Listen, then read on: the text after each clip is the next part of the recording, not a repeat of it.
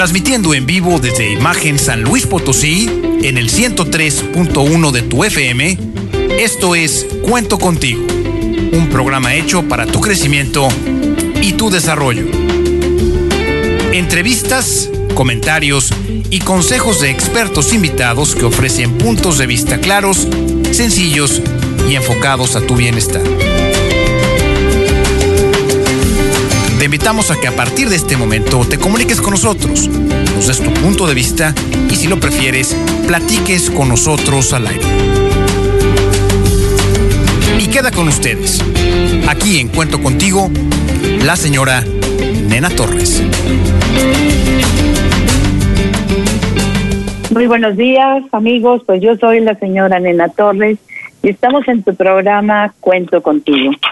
Pues hoy tenemos dos invitados, dos invitados que nos van a venir a quitar todas nuestras dudas respecto pues a, a lo que se trabaja en el mes de septiembre, el testamento. Ella es la licenciada Conchalupe Nava Calvillo, ella es licenciada en Derecho, es directora estatal de mediación y conciliación en el Poder Judicial del de aquí de San Luis Potosí. Y el licenciado Gerardo Parra Dávalo, él es licenciado en Derecho, titular de la notaría número 21 en San Luis Potosí. Pues muy buenos días, Conchalupe y Gerardo. Muy buenos, buenos días. días. a todos. Gracias por la invitación. Buenos días. Buenos días. Buenos días. Pues muchísimas gracias por estar con nosotros porque vamos a tener un programa, como siempre, muy interesante. Pues fíjense, Conchalupe y Gerardo, que nosotros les hacemos a nuestros amigos una pregunta para que puedan participar con nosotros y puedan interactuar. Vamos a agradecer pues también a New Media, New Media en el estado de Texas, que nos están haciendo el favor de transmitirnos para todo el estado de Texas. Muchísimas gracias a Now Media que nos permite pues contactar con todos nuestros amigos de todo aquellos de todos aquellos lugares. Entonces, pues ustedes van a estarse oyendo en la Unión Americana, en vivo. Entonces, pues muchísimas gracias a Now Media por permitirnos pues tener esta oportunidad para todos. Pues hacemos una pregunta normalmente para nuestros amigos, que es la que tengo yo ahora, es la siguiente, a ver a ustedes qué les parece. ¿Atraigo a la muerte cuando pienso en hacer testamento? O evito o evito dejar muchos problemas a la a los a los que quiero, a los que amo. Entonces todos nuestros amigos pues van a ponerse muy listos y pensar realmente porque a veces no queremos hacer el testamento porque nos da así como, ay, no me vaya yo a morir porque ando pensando en esto. Entonces la pregunta es, ¿atraigo a la muerte cuando pienso en hacer testamento?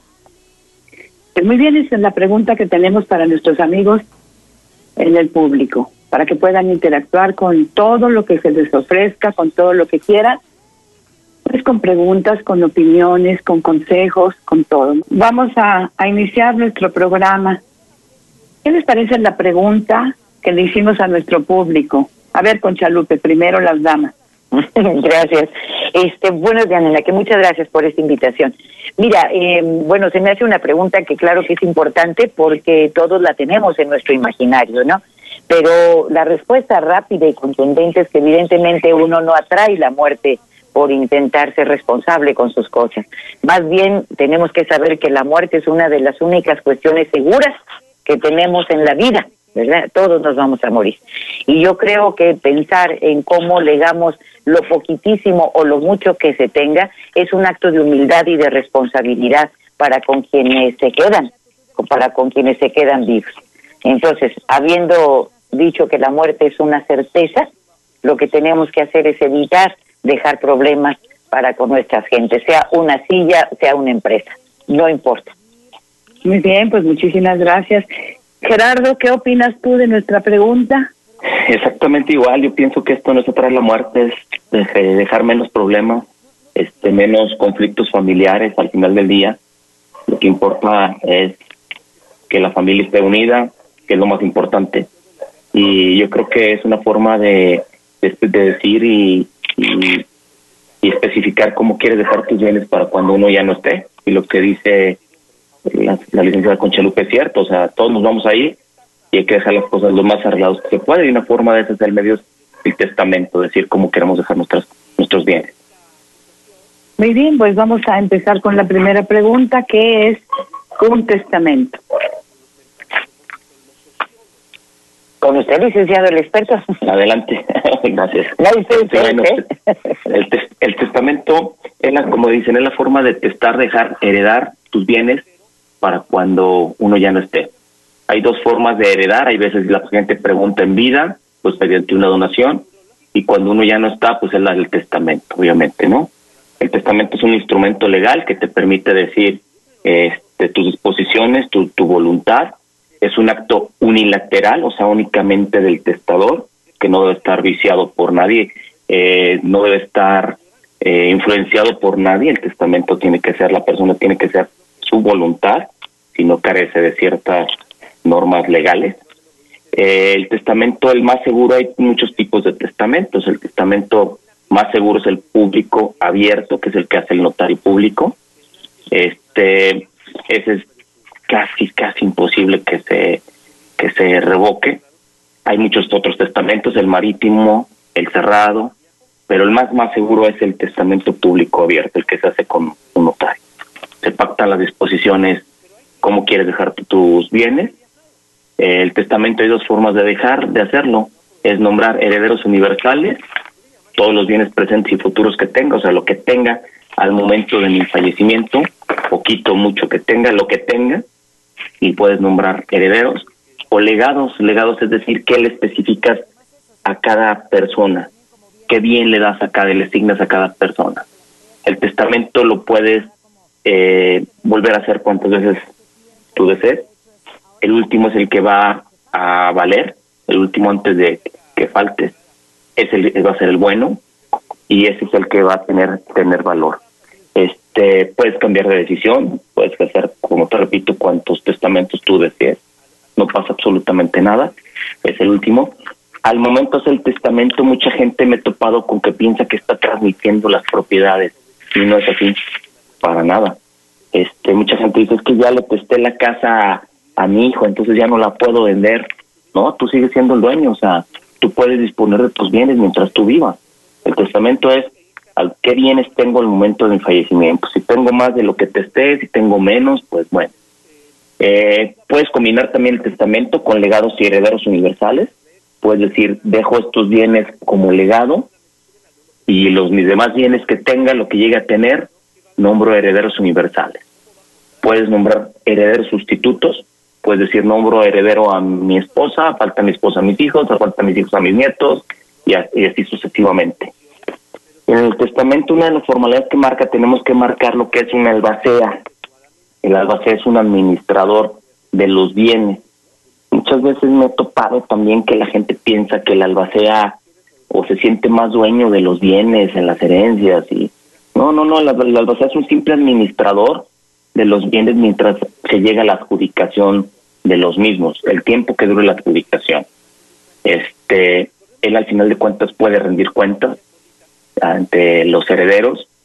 Eh, yo como consejo sí les recomiendo que sea un eh, mismo heredero el albacea, si es que ya son mayores de edad o alguien de confianza, ¿no? Es, muy, muy, muy importante ese tema. Eh, también puedes nombrar un tutor testamentario. Cuando hay menores de edad, en los testamentos puedes nombrar un tutor testamentario. Esto es para si tienes hijos menores de edad y llega a fallecer el padre y la madre, que son los que ejercen la patria potestad, el juez tiene que nombrar un tutor. Entonces, con el testamento, el juez se da cuenta cuál era la línea del, de los padres, quién quería que fuera el tutor de los menores de edad, si es que tuviera. Eh, por derecho, bueno, ejerce la patria potestad del padre y la madre, falta de uno el otro, falta de los dos, es cuando se nombra un tutor. Entonces se puede pactar la línea de decir, bueno, en caso de que yo falte y mis hijos todavía sean menores de edad, quiero que tal persona sea el tutor testamentario. Esto para que en caso que los padres ambos no, no, ya y se tuviera que nombrar un tutor testamentario. Principalmente esos son los puntos esenciales de un testamento. Ya hay mucha gente que los hace un poquito más este, elaborados o más específicos, se puede hacer sin ningún problema, siempre y cuando no cumplamos con las normas que marca la ley, o sea que no estamos poniendo algo ilegal, ¿verdad? Es eso. Muy bien, licenciado, pues vamos a tener aquí, ya tenemos un montón de preguntas para ti. Pero vamos a preguntarle a Conchalupe lo siguiente. Conchalupe, ¿cuáles son los conflictos más comunes respecto al, al testamento? Mira, nosotros eh, como estos métodos de mediación, que más adelantito me imagino hablaremos de qué significan, porque todavía lamentablemente muchas personas pues no conocen, ¿verdad? ¿Cuáles son estas técnicas? ¿Qué significan estos mecanismos amigables de la mediación y de la conciliación y sobre todo que es un ofrecimiento del poder judicial gratuito para las personas ante un conflicto? Un conflicto que quiere decir una divergencia una, una, una controversia que se puede dar entre personas por algo. Y en este caso muy específico, nosotros no podríamos como conocer hasta que se declararan los herederos. Es decir, toda esta parte inicial, esto le corresponde, dijéramos, al juzgado o al notario público, pero sí tenemos que decir ante los conflictos que se pueden dar después de la declaración de herederos, que es ahí en donde, en donde se sigue pudiendo dar estos conflictos. Es decir, cuando, por ejemplo, en un intestado o incluso en un testamento, las gentes, los herederos que no quedan como conformes, que no saben qué pasó, por qué no les tocó lo que pensaban que les debería de tocar, y entonces el conflicto familiar, aún después de la decisión de el de, el de cuyos de, de quien de quien muere puede traer conflictos que rompen la unidad y el tejido familiar en un intestado con mayor razón porque eh, no hay, como decía este licenciado, sí hay herederos en general, pero todavía no se adjudican en lo particular. Y esa, y esa parte, eso es en donde muchas veces crea serios conflictos. Es decir, es muy común que a la muerte de uno de los padres u otro familiar, los hermanos, primos, sobrinos, se enfrenten por esta herencia según las expectativas y percepciones que tenían ellos. Algunos darán prioridad a cuestiones de tipo económico, otros a pertenencias afectivas, es decir, el hermano mayor puede creer que tiene más derechos, otro hermano puede pensar que sus padres estaban en deuda con él porque fue él el que se ocupó de ellos. Pueden surgir peleas porque varios hermanos desean obtener el mismo objeto. Es decir, ¿qué se hace con la casa de los padres? También puede llevar a un conflicto, llegando a veces esto a que pierdan una relación familiar para siempre. Entonces, estos casos que pueden llegar a terminar en los tribunales, con la fórmula de que el juez va a determinar quién gana y quién pierde, con erosión de estos vínculos familiares, con una gran cantidad de tiempo perdido y con el agravante económico, este, pues en pago de abogados y demás. Aquí es en donde la mediación, un centro como el nuestro, puede ayudar a que la familia busque sus propias soluciones mediante ese tercero imparcial, que es un mediador, que es un experto, dijéramos, en, en restablecer la comunicación entre las partes, para que se mitigue, para que desaparezca esa violencia entre ellos, para que no se deterioren más las relaciones familiares y que nadie salga del proceso de mediación con la sensación de que perdió. Ese es uno de los puntos fundamentales en la mediación, que después de escucharse logrando un entendimiento entre ellos, salgan con esta sensación de que los dos ganan y no solamente una sensación, sino una realidad. Y muchas veces ante la muerte, ante la muerte de alguien y sobre todo querido, atendido, buscado, acompañado por su familia, hay que pasar por un duelo inicial. Y muchas veces la confusión que tenemos todos los seres humanos ante nuestros dolores es que está combinamos o conjugamos porque no logramos separar nuestro dolor frente a la pérdida de una persona y lo relacionamos a veces y lo llevamos a confundirse con una parte económica. Entonces la mediación lo que hace es que esta familia puede acudir con nosotros para poder poner cada eh, sentimiento, emoción en su lugar, para que entonces se vuelva más objetiva la búsqueda realmente del interés que se tiene en eso. Muy bien, eso es muy interesante. O sea, muchísimas, en muchísimas ocasiones no reconocemos el problema tal como es. No. Creemos que mi problema es la herencia y mi problema realmente es emocional porque estoy sufriendo mucho porque se murió mi marido o mi papá. Y porque estoy pensando que es por qué no fue a mí, pero más bien lo que estoy lo que estoy dándole duelo es mi pérdida. No es tanto que yo hubiera querido ser la principal y demás, sino por mi propio sentimiento, estoy llorando mi, mi este pérdida, entonces no tengo claridad. Y nosotros lo que intentamos es dar como claridad en este asunto. ¿Ustedes tienen un equipo de psicólogos? Nosotros tenemos un... Sí, pero no hay que confundir, nena, como la mediación con la terapia, ¿verdad? O sea, los mediadores no necesariamente son, son psicólogos, incluso no necesariamente son abogados. La mediación, y adelantándome un poquito, a, me imagino, a comentarios más adelante, la mediación es un, es un mecanismo, dijéramos, es, es una manera, es una de las formas para obtener soluciones en conflictos superando enfrentamientos previos.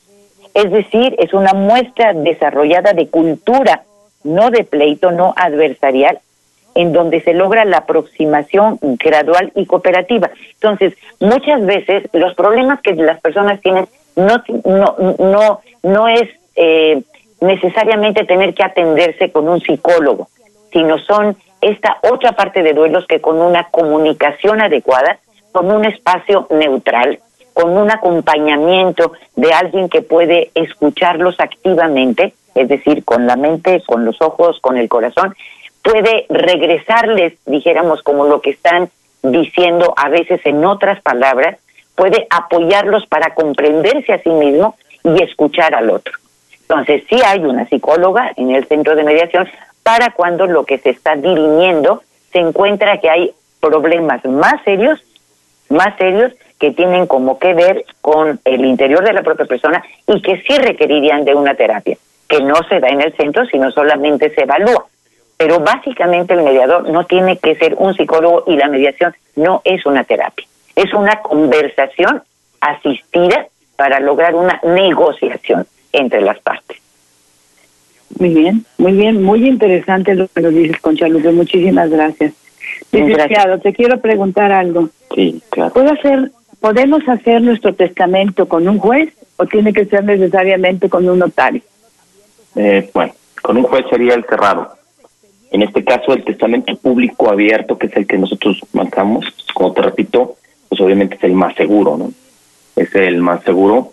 La ley está reformada, se reformó el código y antes lo firmabas con dos testigos, ahora ya no se requieren los dos testigos.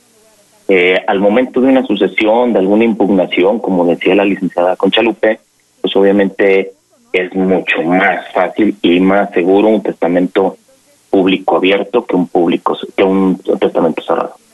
Entonces, yo sí le recomiendo, no digo porque seamos notarios, pero yo sí le recomiendo que se haga un testamento público abierto ante un notario y es mucho más seguro. El otro hay que después citar a los testigos, abrirlo en juzgado, eh, se cierra un sobre en el cerrado, entonces ahí es donde puede entrar la controversia de que si está alterado o no está alterado, y en cambio entre el notario público, pues no, se llevan los registros correspondientes en el protocolo del notario, se le da aviso a la dirección del notariado, en este caso aquí en San Luis, de, de que tú otorgaste un testamento público, este el acta, el tomo, la fecha en que se otorgó, hay un registro, eh, hay más, más candados de seguridad en un testamento público abierto que en un testamento cerrado, que sería el de ante un juez.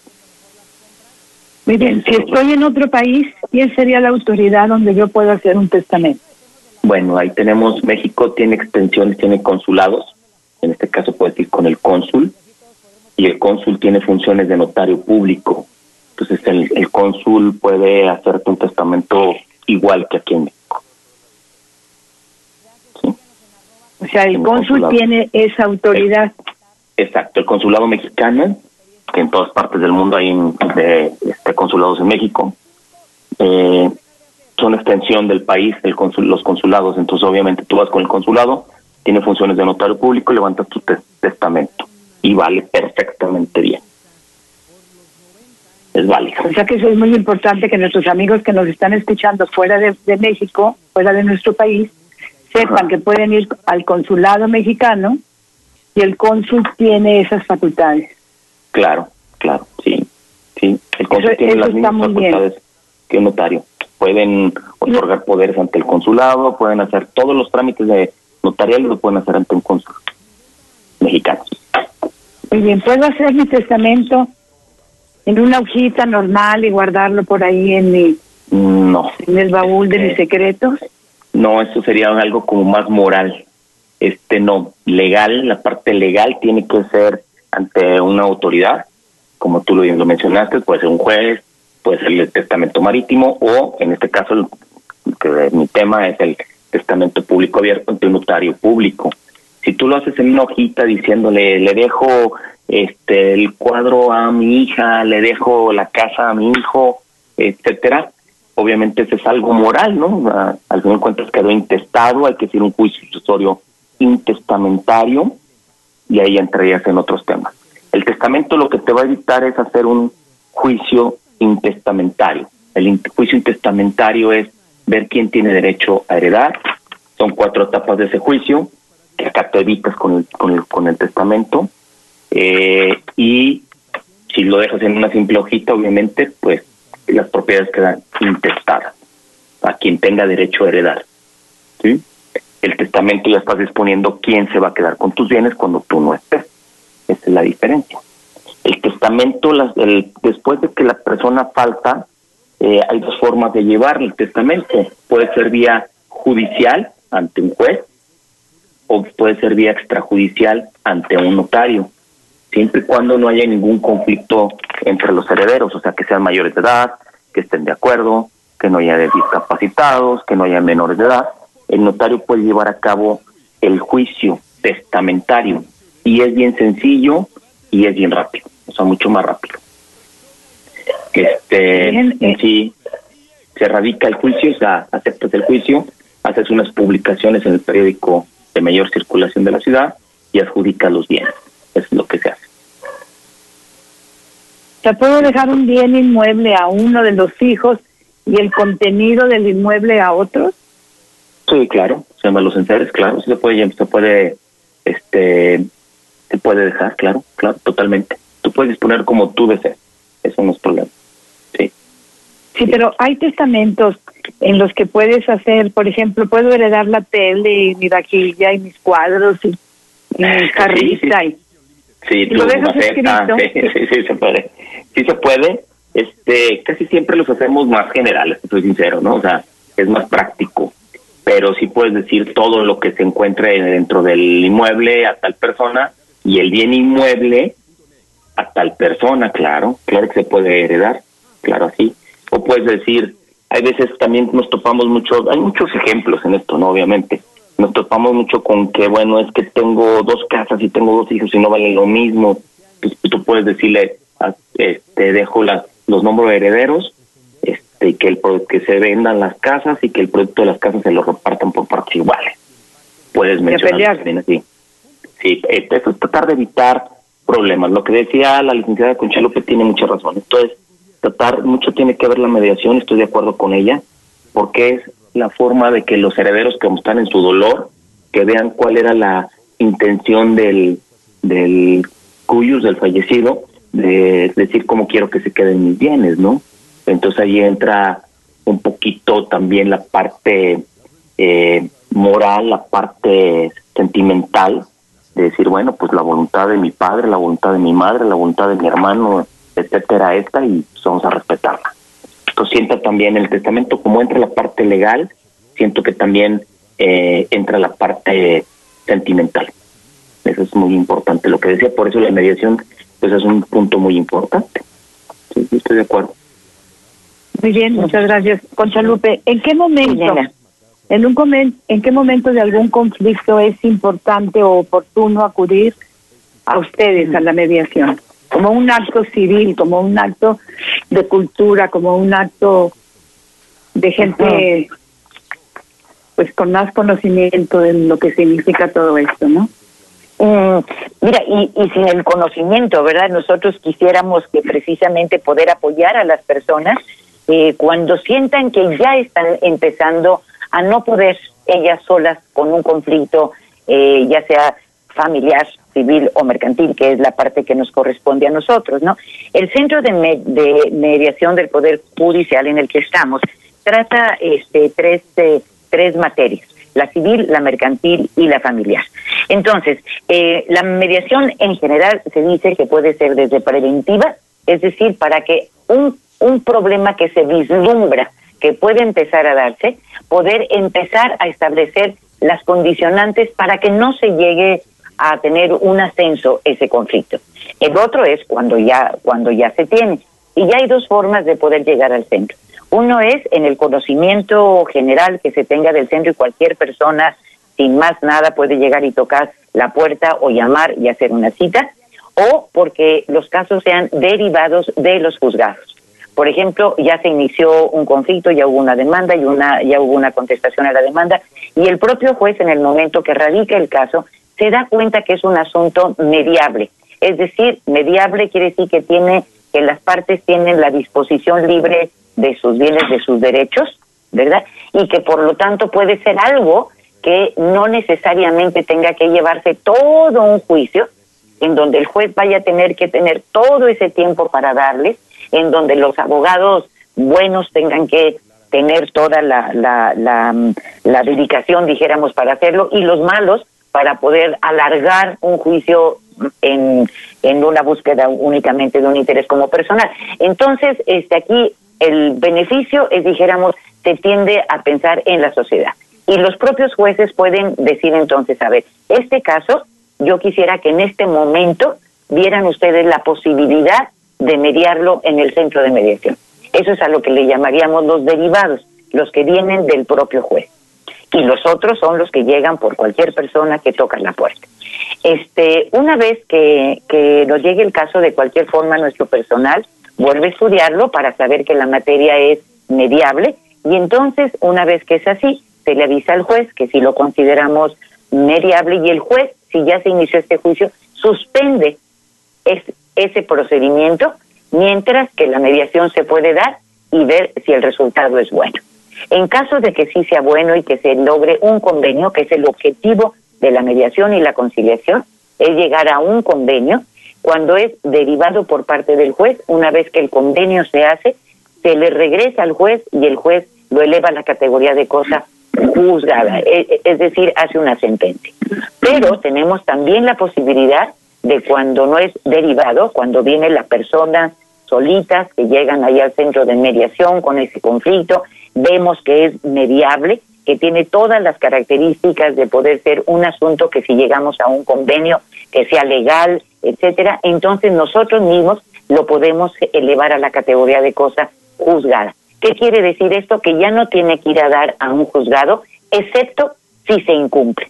Pero ellos ya salen con un convenio legal con el que pueden hacerlo exigible en caso de incumplimiento. Pero nosotros, evidentemente, como mediadores, creemos precisamente que las fortalezas de la mediación son que el hecho de que las partes hayan llegado a sus conclusiones y a firmar ese convenio con propuestas de ellos mismos, lo hace mucho más probable que se cumpla. Y eso es lo que, por lo que pensamos que en la mediación es adecuada. Que, porque mira, nena, la mediación y la conciliación, estos métodos no adversariales, son tan antiguos como la humanidad. No estamos creando algo nuevo, ¿verdad? Las sociedades originarias, este, y todavía en algunas de ellas, como nuestros pueblos indígenas, en todo el mundo, estas, estos grupos, dijéramos, este, originales, su manera de sobrevivencia ante los conflictos que siempre se han dado y siempre se van a dar, menores y que pueden llegar a mayores, ¿verdad? Entonces las soluciones eran precisamente tener estas personas de confianza nombradas por la comunidad misma, honorables, que por eso es que se les tenía esta confianza, para que pudieran ser quienes dirimían estos conflictos. Entonces, eso que estaba en el sentido común de, de, de nuestras sociedades humanas, poco a poco con el crecimiento en las poblaciones, con tantas cosas que hemos vivido, se ha ido perdiendo y ahora lo tenemos que institucionalizar. Pero finalmente viene de ahí. Por eso es que todavía nuestros jueces auxiliares que son nombrados por las comunidades mismas en este en, las zonas indígenas, en las zonas más apartadas, ellos ya hacen parte de esto. Claro que ahora también tengo que decir que la mediación se ha convertido en una ciencia. Tiene metodología, tiene este, prácticas específicas que no se requieren más que un mínimo de entrenamiento para poderlo hacer. Y ese entrenamiento, ahora sí, cuando se cuando se pretende que tenga una fuerza legal, pues se requiere que sea profundidad. Muy bien, Conchalupe, muchísimas gracias. Aquí tengo una pregunta para el para el notario. ¿Se pueden poner condiciones en el testamento? Como por ejemplo, le dejo la casa a mi hija, pero nunca la puede vender. Este, bueno, eso sería anticonstitucional, ¿no? Obviamente tú con tus bienes puedes hacer lo que tú desees. Eh, se puede pactar, como te repito, como un medio de decir, este, mi intención es de que no la vendas, que sea tu patrimonio, cuídalo, ¿no? Pero legalmente, pues si ella es dueña, legalmente puede transmitirla, o sea, nadie la puede limitar a que no transmita siendo propietaria de un de ese bien. O sea, se puede pactar, te repito, como una parte de decir cómo que quiero que yo pase ese inmueble, que ahí viva siempre, que sea tu techo, etcétera. Pero como es una parte moral, pero una parte legal, legalmente, pues la puede transmitir. Si a mí me dejan una casa, pues yo sabré qué hago con ella, ¿no? O sea, la vendo, la hipoteco, la hago y la ley no me limita a hacerlo. Entonces, sería algo, sí se puede poner, como te repito, nada más un, como un caminito de qué, es lo que yo quería que hicieran con ese bien. Pero no específicamente quiere decir que lo vayan a cumplir. O sea que no se pueden poner condiciones en el testamento. Sí se pueden poner condiciones, pero legalmente no proceden todas. Por eso te digo, o sea, esto sería anticonstitucional que te dijeran, te dejo la casa y tú nunca la vas a poder vender. Tú mañana la vendes, ¿no? O sea, la pues sí, porque ya es tuya. Ajá, es tuya. Entonces, legalmente tú puedes hacer lo que quieras con tus bienes. Entonces, por eso te decía que sería así, se puede poner, pero legalmente hay cosas que no van a proceder como esto, de que de, limitarla que no pueda transmitirla al día de mañana, ¿no? Que no se la pueda donar ella misma a sus hijos, o sea, a los nietos del testador. Pues eso es, no lo puede limitar. Eso sí, no, o sea, legalmente no procede, vamos. Lo puedes poner como, legalmente no procede, sí lo puedes poner, te repito, como una guía de tu voluntad, ¿no? De decir, este, no quiero que vendan esta propiedad. Mi intención es que no la vendan, espero que no puedan, que no la lleguen a vender. Es prácticamente en palabras sencillas así sería. Pero sí lo puedes poner, o sea, con, con las, condiciones, pero hay que ver si procede legal. La forma legal. Ya puedes poner lo que quieras, pero pero la ley va a decidir que sí y que no.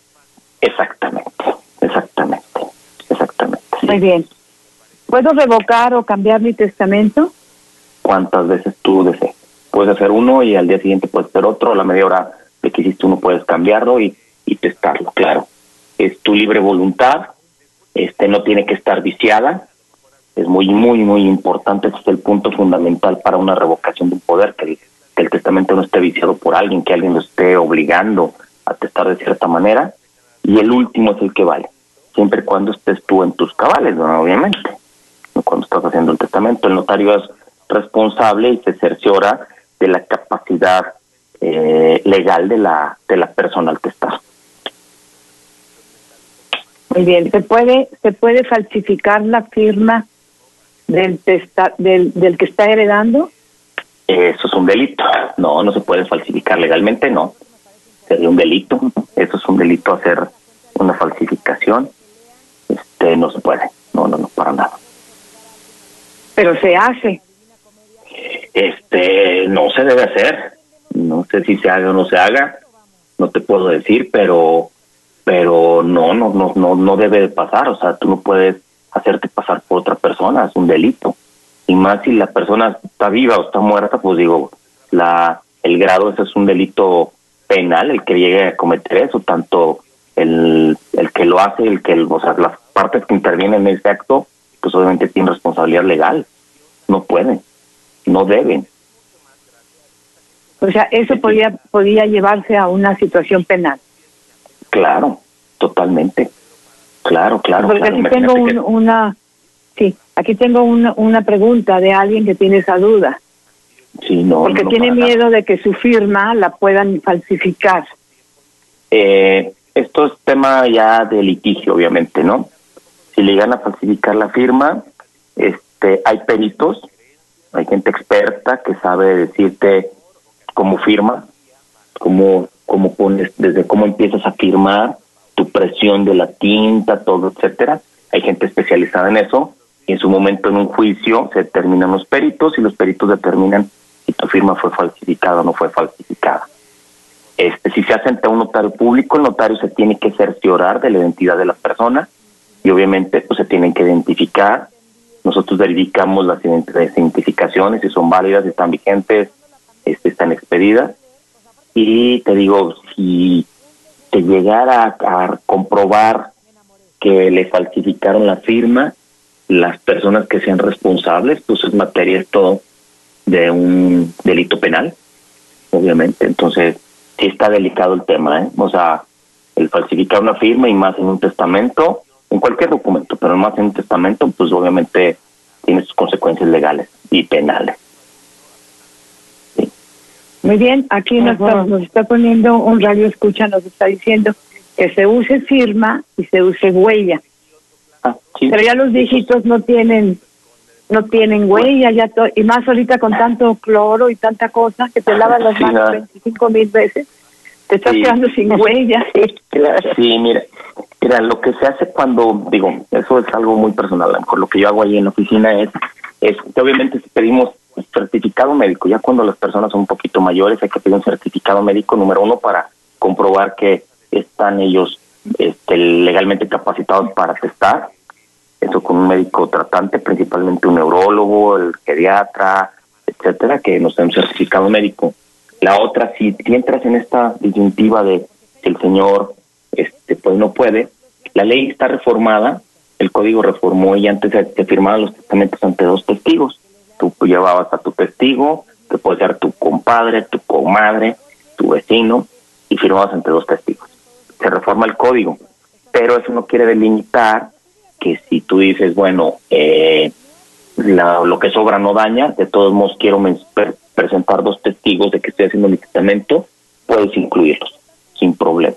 Entonces ha habido ocasiones de que se llegan a presentar testigos, o sea, aunque ya el código está reformado, pues los testigos hacen presencia y les dan fe también de que se está, está testando la persona.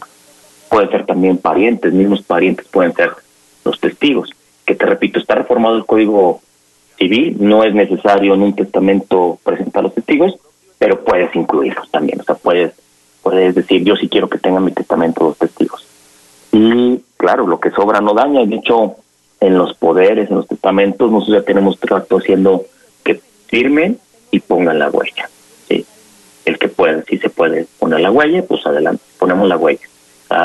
en materia legal, lo que sobra no daña. Obviamente, a lo mejor esto el día de mañana te va a evitar un conflicto, a lo mejor te va a evitar una, una duda, etcétera, de, de lo otorgar.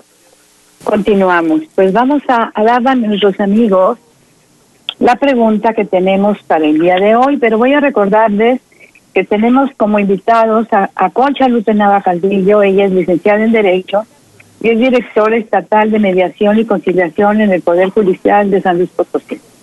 Y está con nosotros el licenciado Gerardo Parra Dávalos, él es licenciado en Derecho, titular de la notaría número 21 en San Luis Potosí. Pues muchísimas gracias a nuestros invitados por estar participando con nosotros en este programa, que lo hacemos de verdad con muchísimo corazón para todos nuestros amigos. Es un, es, es, es un programa informativo, es un programa que nos ayuda a ver más allá de lo que nosotros creíamos que podíamos llegar. Muy bien, pues entonces vamos a hacer la pregunta que tenemos para nuestros amigos el día de hoy.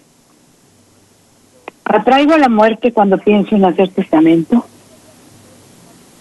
Fíjese cómo ahorita con lo del COVID y todo eso, todavía nomás estamos pensando en eso.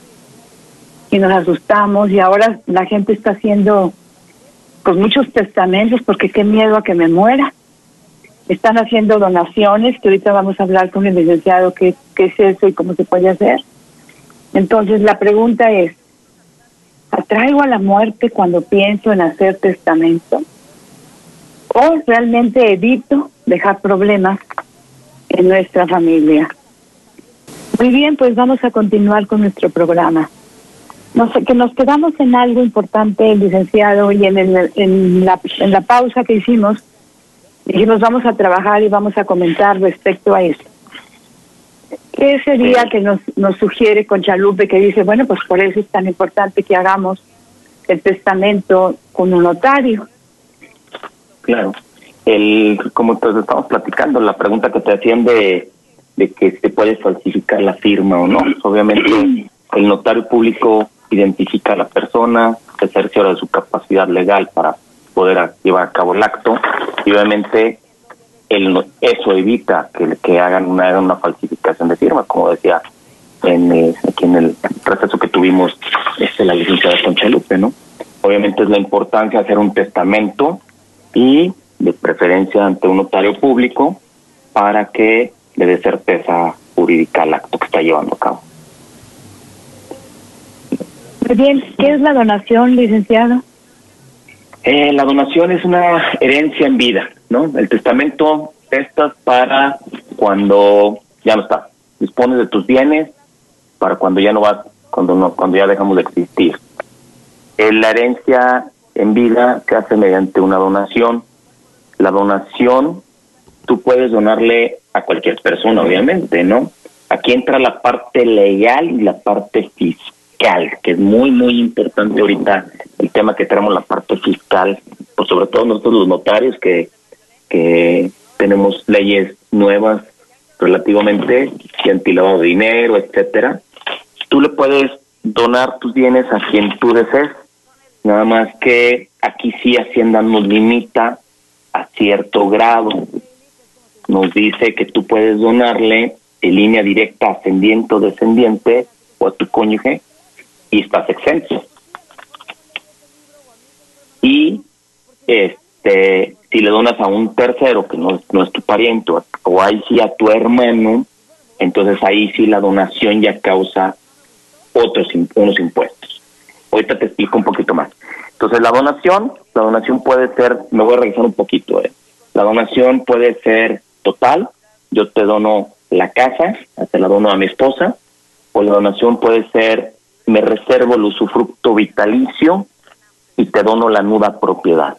El usufructo vitalicio es que mientras viva el usufructuario, él tiene la posesión del inmueble.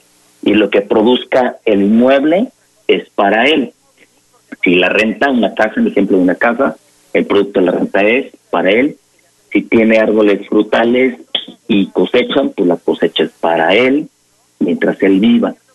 Y tú donas la nueva propiedad, la nueva propiedad dona la propiedad más no la posesión. Entonces, él dona eh, al dueño de la nueva propiedad es el dueño, pero no tiene la posesión hasta que muere el usufructuario, toma posesión del inmueble. Entonces la donación puede ser total o puede ser únicamente de la nueva propiedad, reservándote el usufructo vitalicio. El usufructo vitalicio, te repito, es muchas veces, bueno, te dono la casa, pero pues para yo quiero, mientras yo viva de aquí no me sacan, entonces me reservo el usufructo vitalicio. Esa es la parte legal.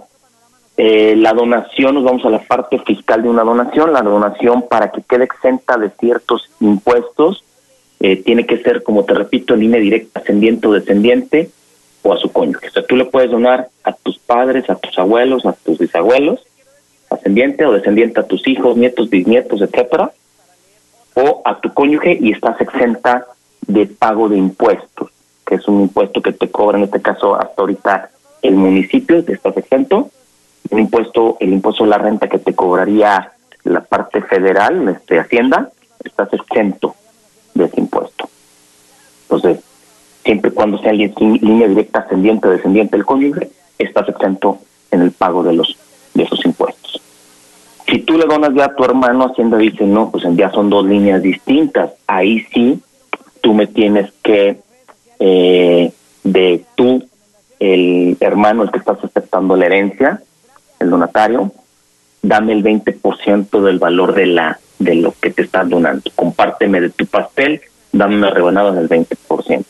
Entonces, ahí sí ya entramos a un tema ya un poquito más de, pago de impuestos. Aparte que la donación, cuando no es en línea directa ascendiente-descendiente, se paga como una compraventa, porque te repito, no está exenta de ciertos impuestos que hasta ahorita Hacienda y la autoridad municipal nos exentan. Sí, no sé si tengan alguna duda más o menos de esto. Sí, la donación puede, yo puedo donar ahorita y mañana me puedo retractar. Híjole, aquí ya está más difícil. La donación, eh, habla la ley que para, para revocarla tienes que demostrar la ingratitud.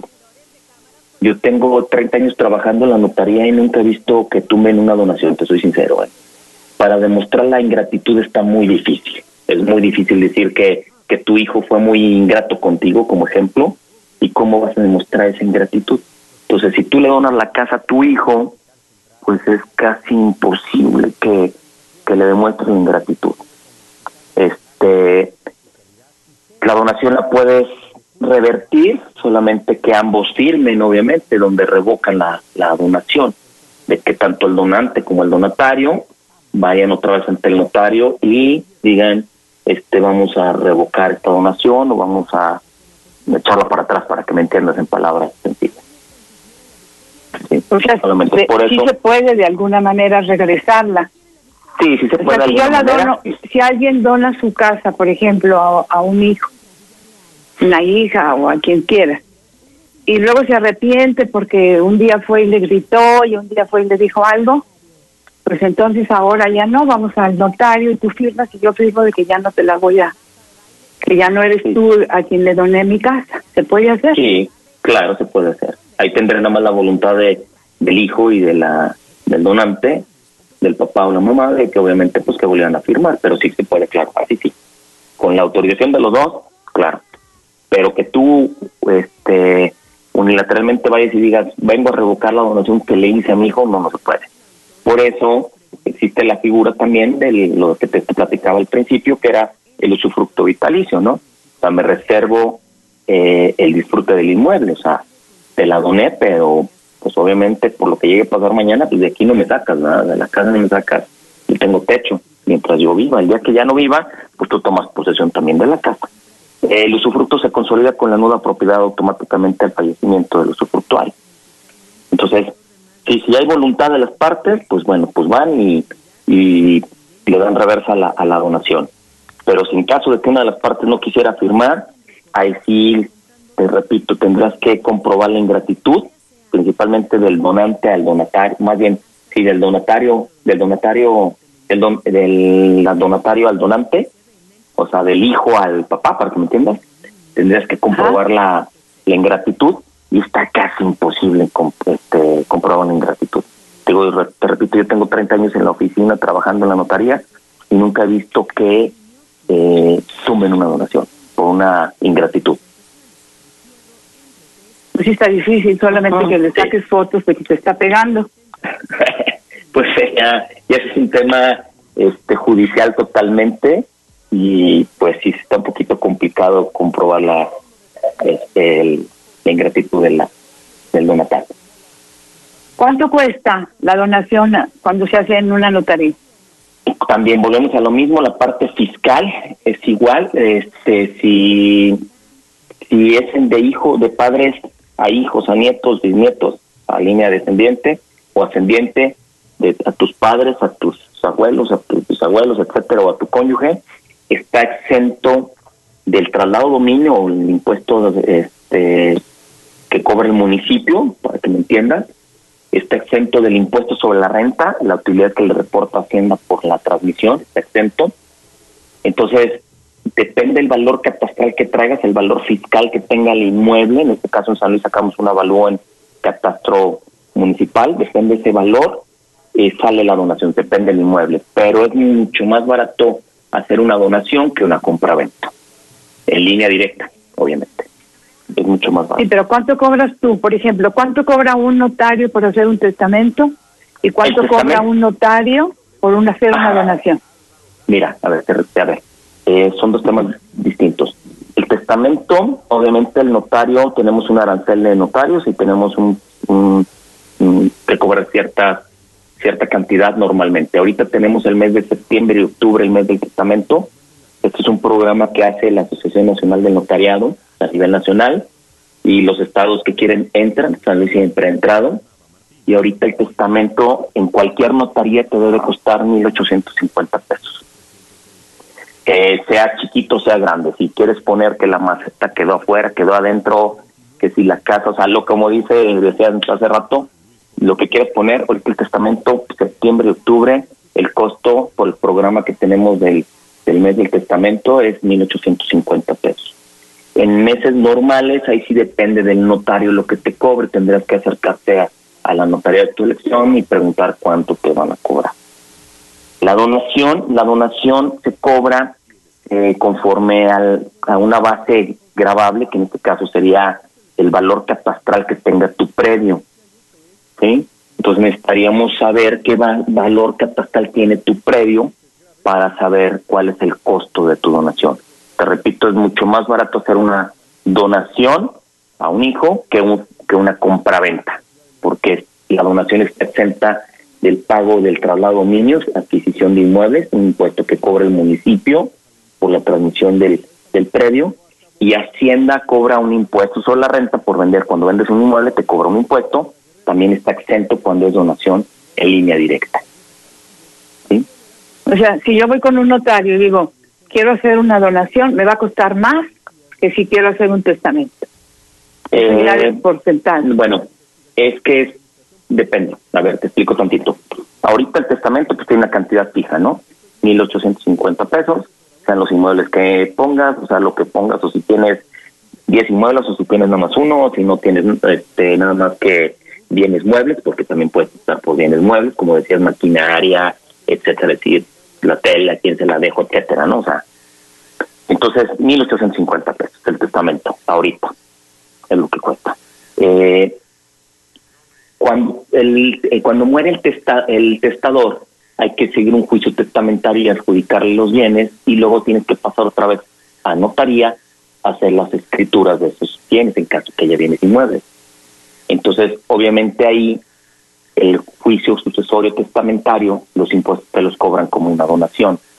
Entonces yo te voy a decir, ahorita a corto plazo obviamente es mucho más barato hacer un testamento, a largo plazo es más barato hacer una donación, porque la donación ahorita pagas el testamento, los 1.850 pesos, y luego tienes que pagar los gastos de escrituración, que serían como una donación. Y hoy acá en la donación nada más pagas los gastos de la pura donación. Por eso te repito, a corto plazo ahorita el testamento pues es lo más barato, a largo plazo es más barata la donación. Ahora, la ventaja del testamento es de que tú puedes, sigues disponiendo de tus bienes, como de, el principio del programa que mencionaba, o sea, el hacer el testamento no quiere decir que estás transmitiendo los bienes. Y en la donación sí. En la donación sí. Si yo ahorita nombro herederas a mis hijas de mis bienes o a mi esposa, obviamente, este, pues yo mañana puedo cambiar el testamento, o sea, o puedo vender los inmuebles o el inmueble. Sigo teniendo libertad de decisión de, de mi bien. Si yo se los dono, entonces, si quiero venderlo o hipotecarlo, etcétera, pues obviamente ya necesito la firma de ella, porque ya lo doné, ya sea total o parcialmente, como te platicaba, si le dono una mala nueva propiedad y me reservo el usufructo vitalicio y quiero que se venda, pues necesito la firma de ellos. Entonces, por eso te digo, es cuestión de valorarlo, ¿no? O sea, a corto plazo es más barato el testamento porque pagas 1.850 pesos septiembre y octubre, ahorita que tenemos la promoción del mes del testamento un programa a nivel nacional. Y este y a la larga pues vas vas a tener que pagar después como una donación. Cuando falte cuando falte el testador los herederos van a tener que concurrir al notario público y van a tener que o a un no abogado para que les lleve el juicio vía judicial y pagar los gastos de la escrituración como una donación. Entonces a largo plazo es más barata la donación porque ya nada más paga la pura donación. ¿no? sé si me estoy explicando bien, si me están entendiendo. Sí, pero... sí, te estás explicando bien. Aquí tengo otra pregunta. Si hago una donación y me reservo el usufructo vitalicio, ¿ese usufructo se lo puedo de- después donar a otro hijo? No, no. no, el, el tema fundamental, yo sí he visto escrituras que llegan a hacer la donación del usufructo vitalicio y yo te digo que eso sí es materia de que se puede tumbar en un juicio. O sea, la finalidad, si no, nunca acabarías con el usufructo vitalicio. O sea, vamos a ser un poquito prácticos y te lo voy a platicar sin palabras más sencillas. Imagínate que, que tu papá te dona la casa y él se reserva el usufructo vitalicio y mañana le llega y le dona el usufructo vitalicio a tu hermano, entonces en realidad ¿tú cuándo vas a tomar posesión de la casa? Pues nunca, porque luego tu hermano se lo va a donar a sus hijos y sus hijos a sus nietos y sus hijos a sus bisnietos, pues no sería como que algo muy lógico, ¿no? Entonces, en realidad el usufructo vitalicio no se dona. Yo te aceptaría una donación del usufructo vitalicio siempre y cuando con el consentimiento del dueño de la nueva propiedad. O sea, tú como dueño de la nueva propiedad diría que dijeras, bueno, sí, doy mi conformidad de que mi papá le done el usufructo vitalicio a mi mamá, para que mi mamá también mientras viva esté ahí. En caso de que nada más se hubiera reservado el usufructo, a una donación, el papá le dona a la hija y él nada más se reserva el usufructo vitalicio. No metió a la esposa. Entonces mañana dices, oye, pues faltó la mamá. Entonces, bueno, que el dueño de la nueva propiedad, o sea, la hija, del consentimiento junto con el papá de donarle a la mamá también el usufructo vitalicio. Cuando tú haces una donación, también tú puedes decir, este, yo en la casa está mi nombre, ¿no? Entonces yo digo, bueno, pues me voy a reservar el usufructo vitalicio y voy a transmitirle a mis hijas, a mis hijos, eh, la nueva propiedad. Y digo, bueno, pero pues también quiero que a mi esposa, quiero protegerla. Quiero que el día de mañana no la vayan a sacar de la casa, porque pasa. Estamos, lo que estamos platicando, ¿no? Entonces, quiero también, le voy a donar el 50% del usufructo vitalicio a mí, a mi esposa, y la nueva propiedad a mis hijos. Entonces, pues ahí se protegen, obviamente, ¿no? Los, los, las personas. Puede ser. Entonces, si en ese caso que platicábamos de que no se hubiera protegido al cónyuge, como ejemplo, tú puedes decirle dono el 50%, pero que comparezca al dueño de la nueva propiedad, que en este caso serían los hijos, dando su autorización para que legalmente o el día de mañana no te los vayan a tumbar. Bueno, pues fíjate todo lo que tiene uno que hacer y pensar y, y resolver Sí, claro, claro. Sí. para no dejar problemas. Danos Pero más vale pues, hacerlo. Lupe, por favor. Sí. Ujú. Es que bueno, pues precisamente por todo esto yo pienso que restablecer esta honorabilidad en las relaciones, en esta parte de los afectos, de las emociones es tan importante, ¿verdad? En donde los intereses, dijéramos, puedan ir eh, eh, buscando como las necesidades en las personas, ¿no? Eh, si antes dijéramos uno sabe y lo oía de los abuelos o de los padres en donde la palabra era era lo principal si ya uno daba su este palabra pues ya con eso era suficiente porque se honraba esa palabra verdad lo hemos ido perdiendo. Y por eso tanta cuestión procedimental y tantas cosas de detalle no pero finalmente este yo creo que es indispensable pero yo defiendo esta posibilidad de crear estos espacios donde las personas puedan hablar de una manera diferente, porque es recuperar precisamente eso, la posibilidad de que al escucharnos podamos entender las necesidades del otro. Entonces, este, con todo esto que vemos cuando se da ahí un problema, ¿no? Pensamos que lo que se puede ofrecer con un tercero neutral, capacitado para escuchar, etcétera, pues es importante. Eh, yo quisiera aquí aprovechar el, el anuncio del centro de mediación para decir que dentro de la propia ley estatal de mediación existe eh, la posibilidad de que existan los mediadores privados, los centros de mediación privados que todavía en San Luis no han podido, dijéramos, como florecer porque hacía falta todavía destrabar un, un, este, un candado, dijéramos, como de procedimiento. Esto yo esperaría que lo pudiésemos hacer para más adelante. ¿Qué pasaría con un mediador privado? Pues sería como un profesionista capacitado en estas técnicas, capacitado en estas habilidades, en donde cobraría por sus servicios. Es la diferencia que se tiene con el Centro de Mediación Estatal, que somos una institución de gobierno, somos una institución pública y nuestro servicio es gratuito hacia la población, puesto que se nos paga por nuestro trabajo dentro de la administración pública. También existen, van a poder existir los centros privados de mediación o los centros públicos de mediación. Por ejemplo, el ayuntamiento. Los ayuntamientos tienen la posibilidad, este, incluso la ley, hay una, hay una ley que les da, eh, por ejemplo, para dirimir los este, conflictos entre los condóminos en una en un fraccionamiento, dijéramos, en un fraccionamiento en donde se dan estos problemas como vecinales.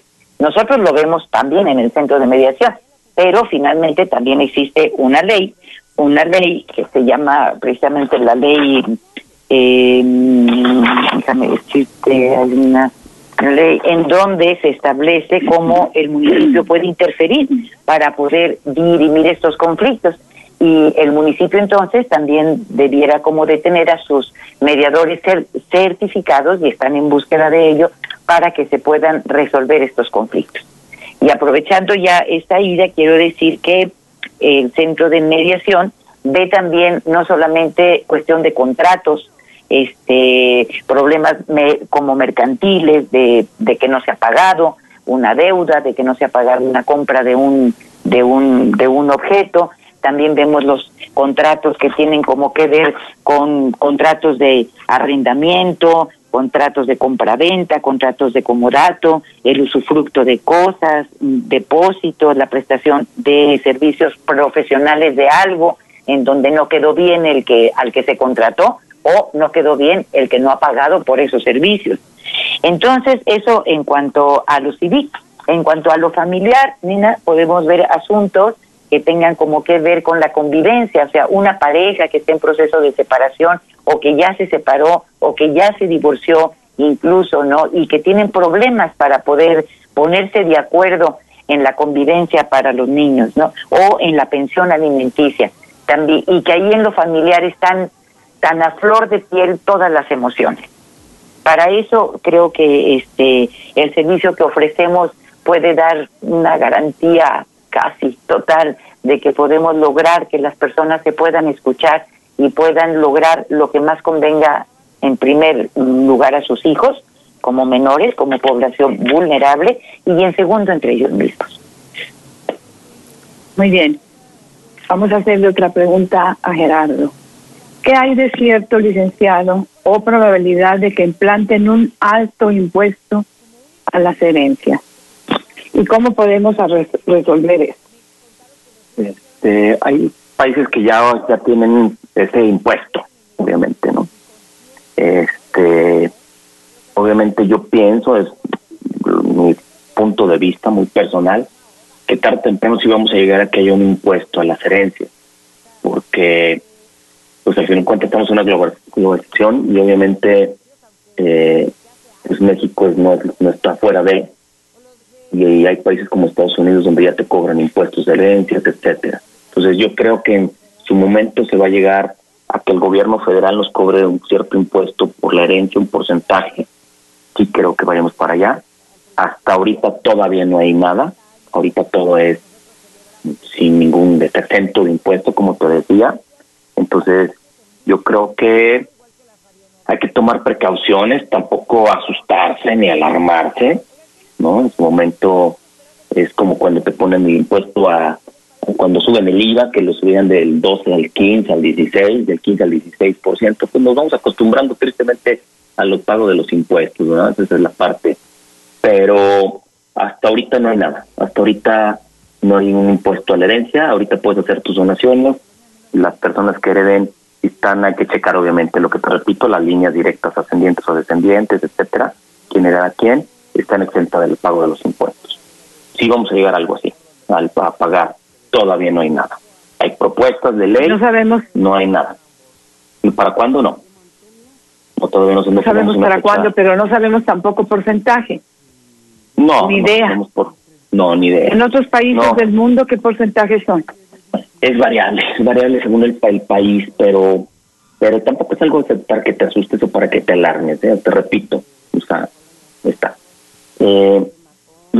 Que en México estamos acostumbrados o que tenemos la mentalidad de no pagar impuestos y hay una hay algo obviamente atrás de todo esto, que, que es comprendible, pero en realidad, pues digo, en otros países la gente obviamente paga los impuestos, se ven reflejados los impuestos y pues no tiene mayor problema.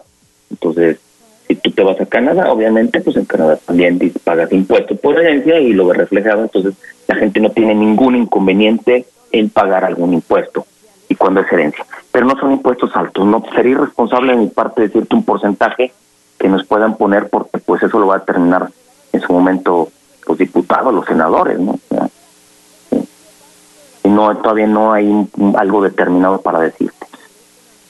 Yo pienso, seguramente seguramente eso se va a dar. Se va a dar, no sé, unos dos, tres años, no sé, por ahí, o calculo que pueda hacer que ya tengamos algún impuesto sobre la herencia. Ahorita no, ahorita no pasa absolutamente nada. O sea, es preferible entonces hacer donaciones y no testamentos. Este, yo creo que hay que analizar aquí, es muy, muy importante lo que platicábamos hace rato y lo que te estaba diciendo con Charo, obviamente las circunstancias emocionales, este, familiares que tengas, hay que analizar porque muchas veces si te adelantas y dono, híjole, ¿para qué doné? Eh, mañana que hay un arrepentimiento. Entonces yo creo que sí que es, materia de esto, de pensar bien cómo se van a hacer las cosas y tratar de tomar la mejor decisión. Este, no porque vaya a haber un impuesto te aceleres a donar y luego te vayas a arrepentir, etcétera. Yo lo que te aseguro o lo que te puedo decir es que sí hay que pensar un poquito bien cómo vas a, a manejar tu patrimonio.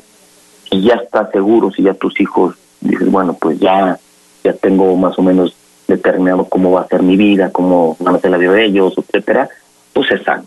Y no dejes para mañana lo que puedes hacer hoy. La forma, ahorita hablamos del testamento, que era el lo primordial de la plática, vamos a ir la donación. Obviamente, pues es no dejar problemas el día de mañana, evitar problemas. Entonces, si ahorita es motivo de que dices, bueno, ya estoy en posición yo de donar, dejar ir transmitiendo para que no haya problema el día de mañana, pues es lo más sano que puedes hacer, obviamente. Donarles en vida. Obviamente, este, asegurándote. Yo digo, eh, siempre hay que pensar un poquito en la gente de la tercera edad. Hay que siempre estar, este, es, algo muy personal, obviamente, ¿no? De lo que yo me he dado cuenta en, en mi trabajo, siempre hay que proteger pues al abuelito, a la mamá, al papá, para que económicamente, por lo menos y emocionalmente, estén lo mejor posible el día de mañana. Hay que pensar un poquito en eso. Ya pensar en ellos, los hijos, pensar en los papás, pero los hijos a veces piensan más en ellos, ¿verdad? Pero fíjate, aquí hay una pregunta. ¿Se puede, ¿Se puede heredar algo que no tengo, por ejemplo, pensando que alguien me va a heredar a mí? Sí, claro. Que yo puedo heredárselo a, alguien o cómo se... Hay dos, hay dos puntos aquí. Una puedes decir, este, ya hay una sucesión, o sea, por ejemplo, se murió mi abuelita, ¿no? Y tengo derechos en la sucesión, pero no se ha resuelto esa sucesión por lo que quiera, problemas o por lo que quiera. Entonces yo puedo decir los derechos que me correspondan de la sucesión testamentaria o intestamentaria de mi abuelita, eh, sus derechos se los heredo a mis hijos. ¿no? Para el día que yo falte, si no se ha arreglado esa sucesión, hereden de mis hijos esa, esa, esa parte de la herencia que me tocaba. O la otra, tú puedes decir, como te, te decía, mis bienes presentes y futuros.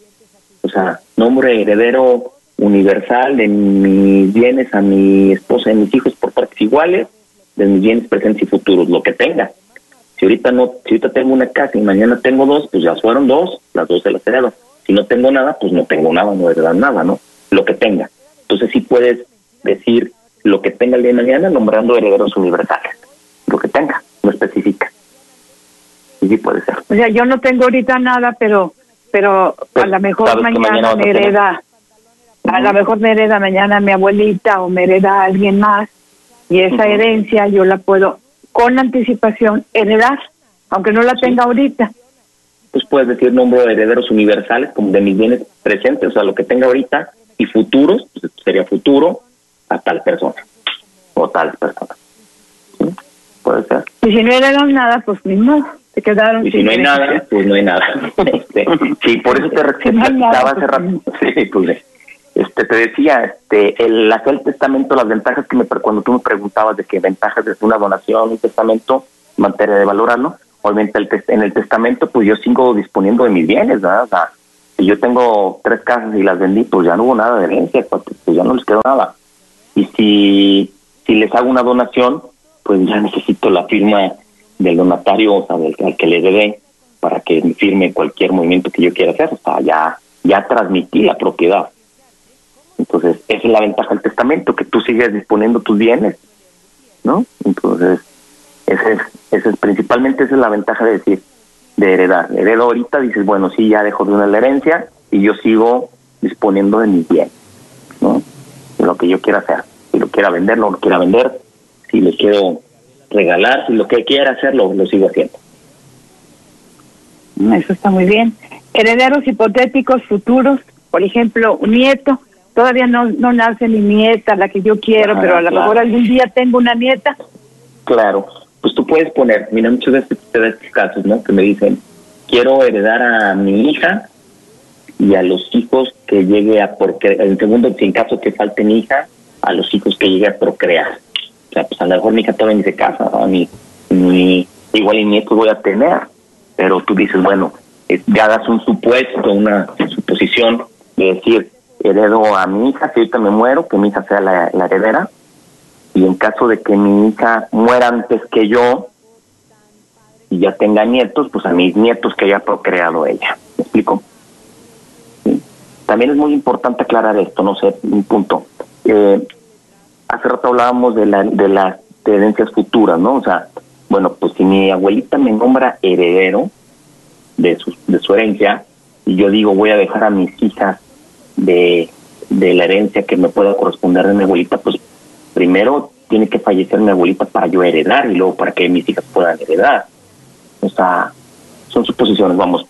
Que tiene que dar la suposición de que primero muere el testador y luego los herederos, para que pueda disponer el heredero de los bienes. ¿Me explico? Por eso hace supuestos. Por eso tú pones en tu testamento doy tan, un poquito más y a lo mejor te lo explico un poquito más en palabras castellanas. O sea, tú puedes decir, nombro heredero a mi hija y a falta de mi hija a mis nietos. Entonces, si mi hija llega a morir antes que yo, nos vamos al siguiente supuesto. Cuando yo muera, mis herederos van a ser mis nietos. ¿Me explico?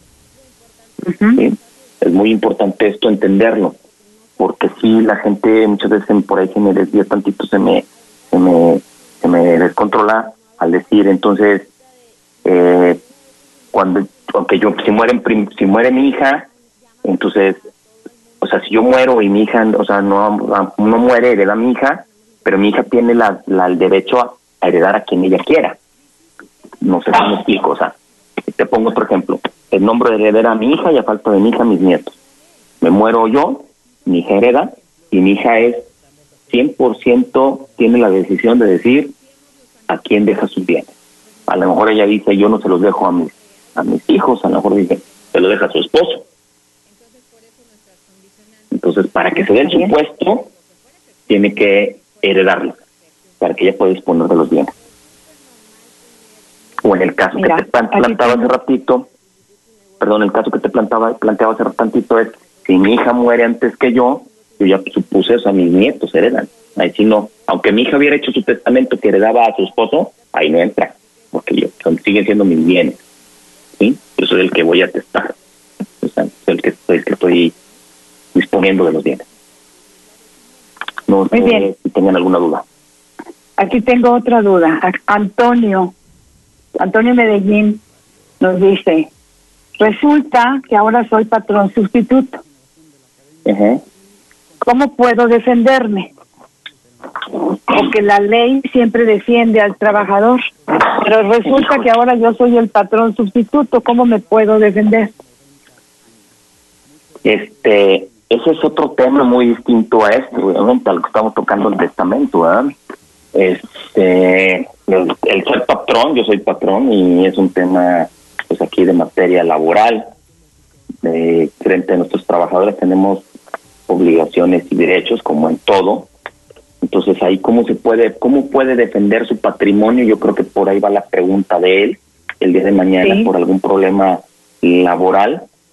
Este, que me digan los abogados laboristas me van a matar, pero pues obviamente, pues este, pues transmitiendo sus bienes. Por ejemplo, si él es el patrón sustituto, pues a lo mejor poniendo los bienes a nombre de su esposa, etcétera, etcétera.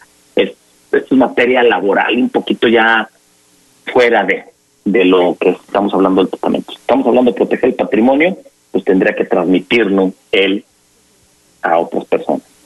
Eh, yo ahí lo que le recomendaría a lo mejor sería, es cosa de analizar su situación, tanto legal como fiscal, que a lo mejor le conviene abrir una empresa y que la empresa sea la responsable laboralmente y la empresa que tenga sus bienes, y en caso que tengan que responderle frente a los a los empleados, pues que responda la empresa con los bienes que tenga la empresa. Pero esto ya es una pérdida totalmente laboral.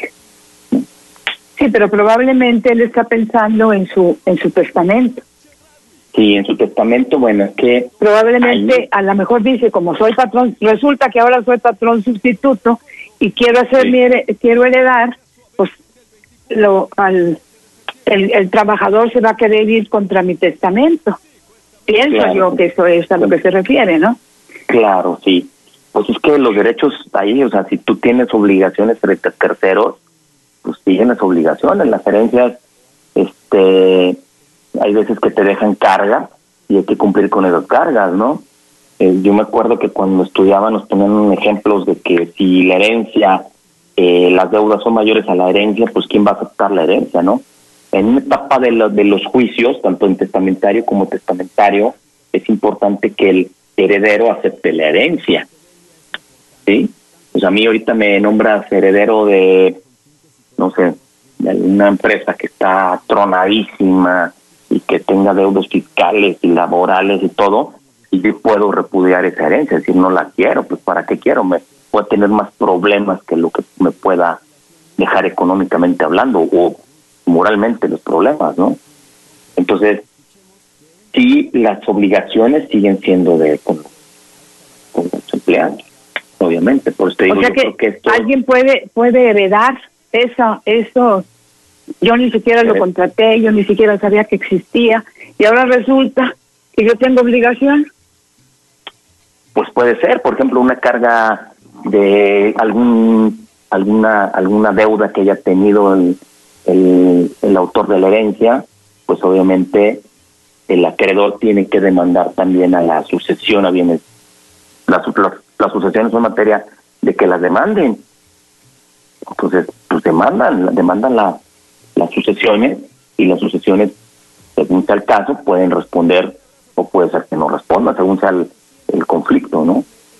Según eso lo determina precisamente un juez o lo que está el tema que estamos tocando puede ser que entre en materia de mediación antes de esto, ¿no? Pero pero sí lo determina, si si tú tienes cargas y tienes obligaciones, también las herencias las aceptan, o sea, también no todo es bonito, ¿eh? A lo mejor si, si hay adeudos, este, etcétera, pues hay que cumplirlos. Si un inmueble, hablando de un inmueble, si el inmueble tenía alguna algún gravamen, alguna hipoteca, y tú lo heredas, pues lo heredas con ese gravamen, ¿no?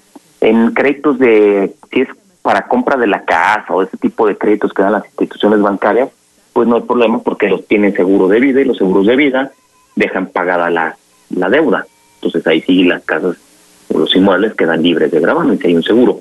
Pero si no hay un seguro, pues obviamente hay que seguir pagando esa hipoteca o ese, a pagarle a ese acreedor. Heredo la casa con esa carga, con esa carga que tiene, ¿no? Obviamente. En la caso laboral que decía, pues obviamente, pues si hay una carga ahí sobre un, algún inmueble, pues heredo. Si hay algún embargo de, de laboral, pues heredo con el embargo laboral, hay que resolverlo, ¿no? O sea que tú heredas deudas y, y, no deudas. Sí, claro, o sea, pues lo que lo que queda, sí, claro. Sí, hay, hay veces la gente se burla, no sé, he oído que me, nunca que voy a dejar de, de, de herencia son puras deudas, ¿no? Eso es real, ¿no? O sea, te repito, o sea, tengo una casa y la tengo grabada y no tengo un seguro de vida de que pague la casa, pues obviamente se la heredo a mis hijas, mañana ellos van a tener que seguir pagando la casa. Porque yo tenía... No, pues qué bonita herencia, qué bonito negocio. Por eso te decía que hay veces las herencias son más caras, ¿no? Puede ser. Pero sí es preverlo, o sea, sí, claro. Pues ahí, pues las situaciones, claro. Pero también imagínate como acreedor, entonces tú dónde quedarías, ¿no? Se me va a morir, entonces ya no me va a pagar. por eso las instituciones bancarias, cuando, cuando ahorita los créditos hipotecarios, todos traen un seguro de vida y un seguro de invalidez. Obviamente para que la casa, si hay algún problema, la casa quede libre y en realidad sea un patrimonio para las, para las personas. Voy a dar la pregunta para nuestros amigos. ¿Atraigo a la muerte cuando pienso en hacer testamento? Realmente cuando yo me pongo a hacer un testamento, estoy jalando a la muerte para que llegue, o estoy evitando dejar problemas a mi familia. Pues iniciamos, Rodolfo, preguntas con las que tú tengas del público. Sí, Antonio Martínez pregunta, ¿qué necesito para realizar mi testamento? ¿Qué documentos tengo que llevar? ¿Y puedo ir solo o necesito llevar abogado? Igual para la donación. Este, obviamente, esto es un acto unilateral, unilateral es personal, personalísimo. Entonces, si está la persona capacitada, puede ir solo. Eh, los requisitos son bien sencillos, son datos muy, muy personales en realidad. Eh, si puede, si quiere acompañado, si es una persona de la tercera edad, obviamente, pues, bueno, puede ir acompañado de algún familiar, ¿no? Por el tema de seguridad de que no, no sea el ingreso al, al Nosotros también como notarios tenemos la obligación de atender a las personas de la tercera edad, ahorita con lo del COVID, este pues obviamente hay que hay gente que no de la tercera edad que no sale de sus domicilios y pues vamos a su domicilio a recargarle la firma o hacerle el testamento. Entonces yo creo que ahí es la función nosotros social que tenemos que hacer como como notarios de acudir con ellos y acercarnos en caso de que no pudieran trasladarse. Pero pueden irlo solos no necesitan ningún abogado. Eh, la asesoría la van a tener por parte del notario de auxiliares en su caso, entonces no necesitan forzosamente llevar algún abogado ni pagarle algún abogado extra para que los acompañe. Bien, eh, dice, hace años mi papá nos heredó una casa, él aún vive, tiene hijos fuera del matrimonio y ahora quiere dárselas a sus otros hijos. Nosotros tenemos las escrituras. El tener las escrituras no es como que ellos sean los dueños. A ver, por favor. El testamento, su papá es su testamento, me imagino que los nombró herederos a sus hijos y tiene otros hijos que no nombró herederos. Y dice, yo tengo físicamente las escrituras. El tener físicamente las escrituras no te da ningún derecho de dueño. Yo tengo muchas escrituras que la gente no ha recogido, no quiere decir que yo sea el dueño de esas propiedades a diferencia de bienes muebles. Si tú tienes la factura de un vehículo, el que tiene la factura pues es el, el dueño del, o el, que tiene derecho sobre el vehículo, o la maquinaria, y tiene la factura de la computadora. Entonces los bienes inmuebles es de otra forma, es muy distinto. El que tenga las escrituras no le va a dar ningún derecho. Si papá sí puede ser, si fue por testamento, puede ser que haga un nuevo testamento e incluya a sus otros hijos, o de hecho elimine algunos y nada más deje algunos o cambie, sí puede cambiar. Aquí sí no sé cuál será la voluntad del papá. Si se las hubiera abonado, pues ahí sí ya el papá no podría hacer nada, pues lo que te platicaba. Pero si fue por puro testamento, pues el señor puede volver a testar o puede llegar a donar a favor de los otros hijos también, pues, se puede el caso. Otra pregunta de Daniel Moreno. Dice, ¿a dónde acudir si sospecho que manipularon la herencia? Aquí considero que pueda ser el testamento. Alegamos que la persona no estaba en condiciones cuando realizó el testamento, ya que padecía enfermedad de cáncer. Eh, bueno, aquí obviamente lo que te platico eso, la, certeza de si la capacidad legal o no legal, el notario se cerciora. Si es un testamento, hay que ver qué tipo de testamento hizo, número uno. Si lo hizo ante un notario, el notario debe haberse cerciorado de que tenía la capacidad legal para, para testar. Eh, puede estar enfermo de, de cáncer y puede estar legalmente capacitado. No precisamente el tener cáncer quiere decir que sea incapacitado eh, mentalmente para poder testar o legalmente para poder testar. Entonces hay que ver la situación específica de del testador eh, existe un certificado médico en caso de que, de que se requiera, hay que ver las la, la formas. Hay saber si la persona vive o si ya falleció.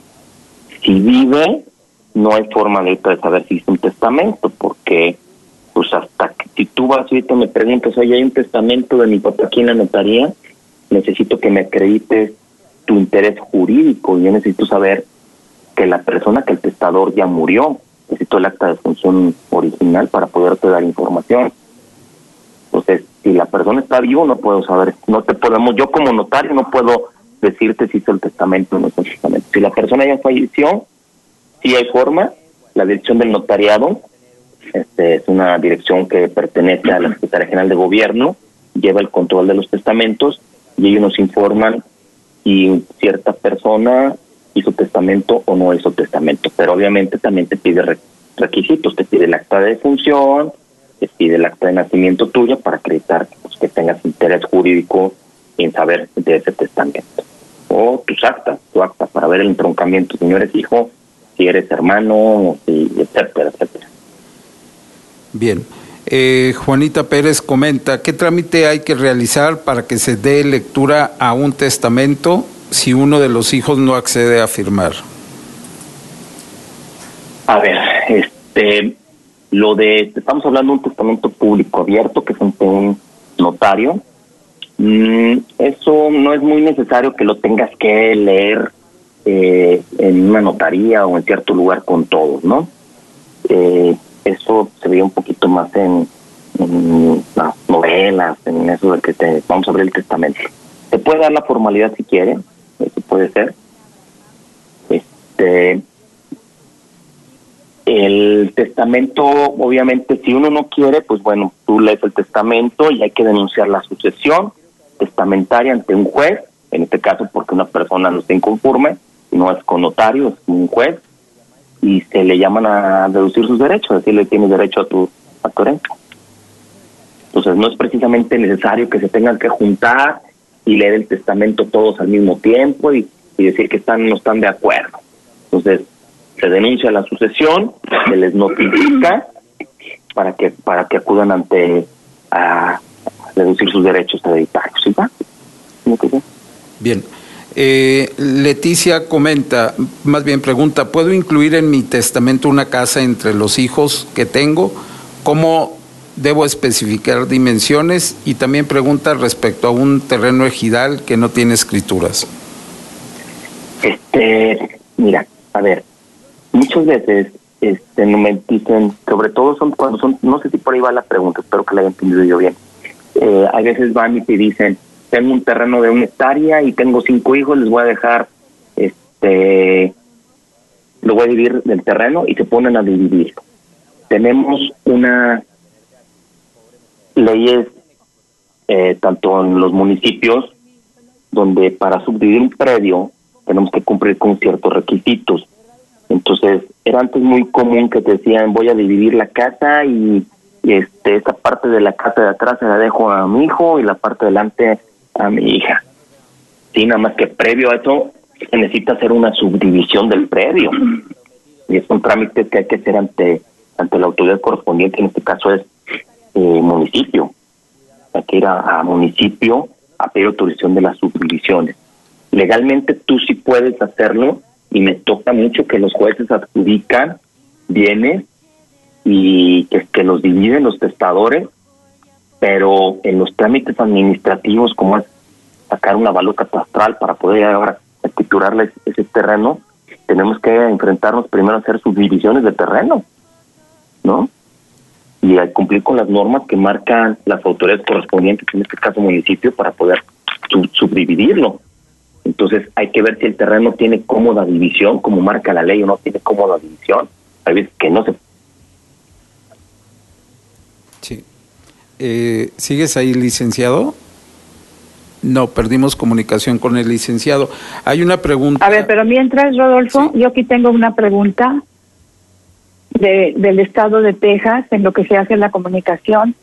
Esto es para Conchalupe. Aquí en Texas, ¿cómo puedo buscar la mediación? ¿O cómo sería eso? Perdón. Mira, en Estados Unidos tienen, este, dijéramos, tienen mucho más años desarrollada la mediación. Entonces él puede buscar ya sea la mediación pública, que seguramente debe, debe de existir, o, o los despachos de mediadores privados, o eh, públicos, dijéramos, de otras instituciones. No sabría yo exactamente en Texas qué hay, pero seguramente lo hay, porque en Estados Unidos es algo muy, ahora, muy, muy frecuente que, que, que los asuntos de cualquier tipo pues se diriman primero en mediación y solamente si no se resuelve, se vayan a juicio. Entonces sería preguntar en la administración pública, sí. Eso se puede preguntar en la administración pública. Sí, yo creo en, en cualquier, dijéramos, en cualquier institución pública a la que se pueda acercar, puesto que es algo ya muy frecuente. Tengo otra. Muy bien, aquí tengo otra pregunta para, para el abogado. Adelante, adelante. Tengo algunas tierras que son mías, estoy aquí ahorita en Texas, pero me las dio, tengo unas tierras que son mías en México, me las dio elegido pero estoy acá. Quise donarlas, quise venderlas y mis hijos se molestaron. ¿Qué puedo hacer? A ver, de hecho todo... Tengo que ir con el, me imagino yo que está preguntando, ¿tiene que ir con el cónsul o lo tiene que hacer en México o cómo sería eso? Este, mira, si son tierras ejidales, la tierra ejidal todavía es propiedad de la nación, ¿no? Hay un decreto que saca como en el 93, si mal no recuerdo, el expresidente Carlos Salinas de Gortari, donde dice que la tierra ya va a ser de quien la trabaja, ¿no? Y se llega a la regularización de la tierra. Cuando es ejido, cuando es como tal, todavía es propiedad de la nación. Y una vez de que ya se hace propiedad privada, hay que cumplir con ciertos requisitos que te marca la ley, y en este caso la ley agraria, que cumplir con ella. Hace rato también contestando la respuesta al señor de lo que es elegido, de que si podía dejarla, si puede hacer su testamento en lo que son tierras ejidales. El testamento puede hacerlo cuando son tierras ejidales de dos formas. Una ante testamento ante notario público, normal, especificar a quién se la deja. A la otra hay que nombrar en el RAN, el Registro Agrario Nacional, nombrar quiénes son los sucesores de esa tierra, ¿no? Entonces hay dos formas de heredar la tierra cuando es ejidal. La señora si quiere transmitir el inmueble y dice sus hijos no la quieren, la ley habla, aquí nos vamos ya a la ley agraria, nos habla de formas de transmitir la tierra. La tierra se puede transmitir siempre y cuando, este, eh, bueno, nosotros como notarios nos permite intervenir hasta que esté regularizada la tierra, hasta que tenga título de propiedad. La regularización del título de propiedad es de la siguiente manera. Primero, eh, se hace una asamblea, el ejido hace donde delimita qué parte le corresponde a cada ejidatario, ya te dice, a te toca un terreno de mil metros, tanto al norte, tanto al sur, tanto al oriente. Te manda a México, te mandan tu certificado parcelario, donde te dicen tienes derecho sobre esa tierra. El siguiente paso, que sea todo por medio del RAN, te manda a, te mandan el título de propiedad ese título de propiedad es por acuerdo presidencial, de hecho viene firmado por el presidente de la República y ya tienes el título de propiedad. Entonces ya se inscribe ante el registro público, se empadrona ante catastro correspondiente, ante el municipio correspondiente para que pagues predial. Y una vez que ya tienes eso y que quieras transmitirlo, tienes que cumplir con el derecho del tanto. ¿Quién tiene derecho a comprar primero esa tierra? La ley agraria te habla, te dice que primero tienen derecho los parientes del ejidatario o los que hayan trabajado la tierra. Y tienen derecho también a comprar la tierra, ya sea eh, la autoridad municipal y la autoridad estatal. Entonces tienes que cumplir con ese requisito que es el artículo 80 y 84 de la ley agraria. Y una vez cumplido, hasta entonces puedes venderle a un tercero. Entonces aquí lo que la señora dice quiero venderla y no me quieren mis hijos, nada más hay que analizar primero si ya, si ya tiene título de propiedad, o sea, si ya está en la regularización de propiedad privada, que ejerza el derecho, que le, por escrito, que sus, le, pregunta a sus hijos si tienen interés en adquirirla, que sus hijos le contesten sí o no, si no le contestan que les dé tiempo para decirles te doy 30 días para que me contestes, si no me contestas entiendo que no te interesa y entonces que cumpla con los más requisitos que es este con los ejidatarios, eso se lo da el comisariado, el comisariado le da una carta donde se cumple con ese requisito, se mete una al municipio una carta también donde tiene interés en adquirir ese previo, se mete a, gobierno del estado por medio del INVIES una carta donde le dice tienes interés de adquirirla y una vez de que ya le hayan contestado todos, se la vende a quien ella quiera. Estando ya regularizada la tierra. Si quieres, ahorita te extiendo tantito más cómo hay forma de vender la tierra en caso de que todavía no esté regularizada. Eh, si se la estás vendiendo a un mismo ejidatario o a un avecindado, puedes hacerle una sesión de derechos. Y el notario sí puede certificar las firmas de esa sesión y se presenta ante el RAN para que el día de mañana el título de propiedad llegue a nombre del nuevo del nuevo adquiriente. tengo una pregunta. Muy bien, voy a dar rápido un comentario, Rodolfo, si fueras tan amable. Lupita Estrada nos está mandando el acceso a la mediación y alternativas en Texas. Entonces te lo voy a mandar para que tú lo puedas poner en, en las redes sociales para que la persona que nos llamó pueda verlo. Sí, es mediación, es en Texas el acceso a la mediación y a las alternativas a la mediación. Entonces aquí lo, lo está mandando Lupita Estrada y ella dice que eso de citar para leer el testamento solamente se hace en las películas. Muy bien, pues seguimos, seguimos con tu, tu pregunta, Rodolfo, por favor. Sí, una Porque ya el tiempo ahora sí se nos va a terminar. Sí, una pregunta para la licenciada. ¿Para la mediación se requiere contratar abogado y a dónde debo ir? Eh, no, que no se requiere la contratación de un abogado. Sin embargo, sí pueden tener un abogado y pueden acudir a la mediación con él. ¿Qué quiere decir? El abogado, dijéramos, toda su eh, facultad, dijéramos, tiene para poder asesorar a sus clientes ante eh, la manera más rápida, pronta, expedita y justa para su resolución. Y eso muy seguramente, o sea, y eso es algo que quisiéramos platicarlo con los abogados, es que un abogado en este asesoramiento es válido que lo lleve a su cliente a una mediación, porque finalmente la legalidad él es el que va a tener también que revisarla. Ahora, si no se tiene un abogado, también se puede acudir a la mediación, porque nosotros mismos somos los responsables de ver que el convenio al que se llegara tenga precisamente la legalidad correspondiente para que en algún momento, si se llegue a ejecutar porque se ha incumplido, este pueda ser válido. Bien, eh, tenemos dos o tres preguntas, eh, licenciado, respuestas cortas. claro. Eh, ¿En qué casos procede el iniciar un juicio de interdicción? ¿Y quién lo tiene que iniciar? Eh, interdicción. Este, bueno, eso es cuando hay una, un, incapacitado, este, cualquier familiar puede iniciarlo y es el, la finalidad es nombrarle en realidad un tutor, ¿eh? o sea, alguien que lo represente. Bien, eh, ¿se pueden incluir bienes financieros como por ejemplo la cuenta de banco? Sí, claro, claro, claro, sí. Puedes decir que ratificas, hay dos formas, una decir ratificas los beneficiarios que has nombrado en las cuentas bancarias o en su caso designas quién va a ser el beneficiario de esa cuenta bancaria. Preguntan cuál es la función de un albacea y si él debe de hacer un inventario de bienes y en caso de que no se hayan descrito los bienes a heredar, ¿quién debe de hacer eh, la disposición final? El albacea es un administrador de los bienes, como un administrador de una empresa, para que me entiendan. Entonces él va, va, va a cobrar lo que lo que se deba, va a pagar lo que se tenga que pagar, etcétera. O sea, va, va a rendir cuentas el día de mañana. Este, el, el inventario, bueno, el inventario en la etapa de los juicios hay que hacer un inventario de los bienes, a ver qué hay. Hay alhajas, hay dinero, hay bienes muebles, hay bienes este, inmuebles, etcétera.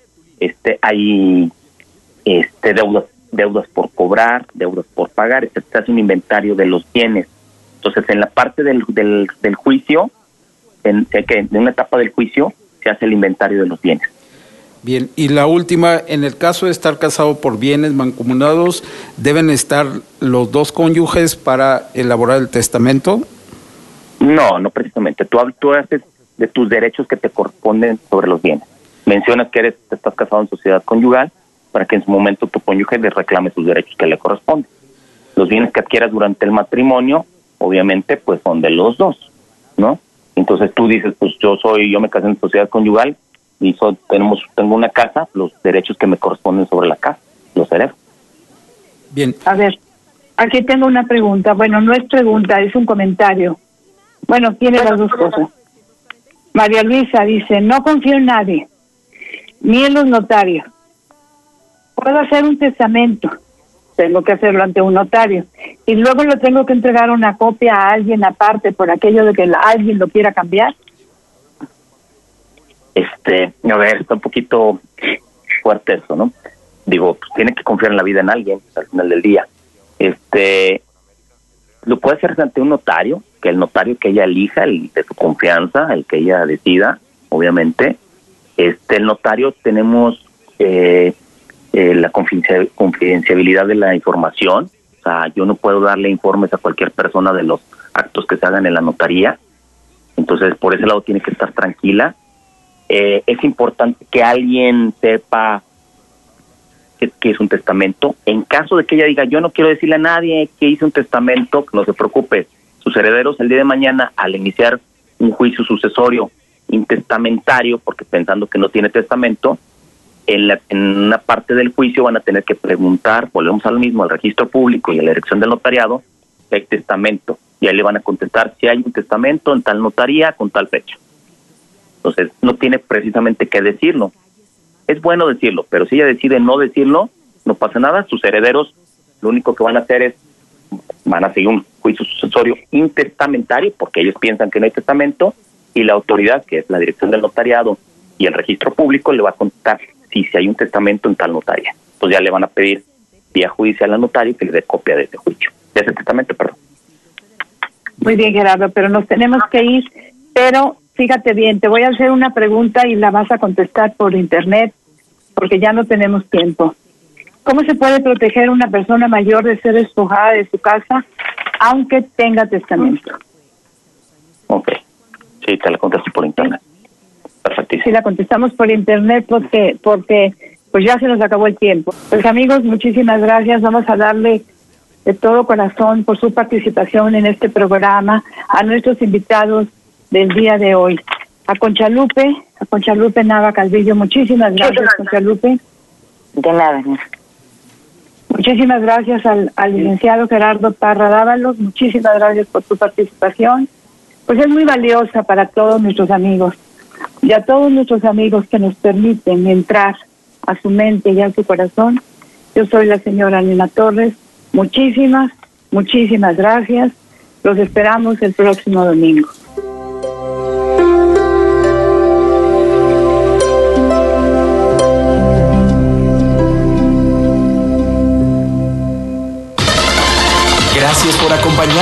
Te esperamos la siguiente semana.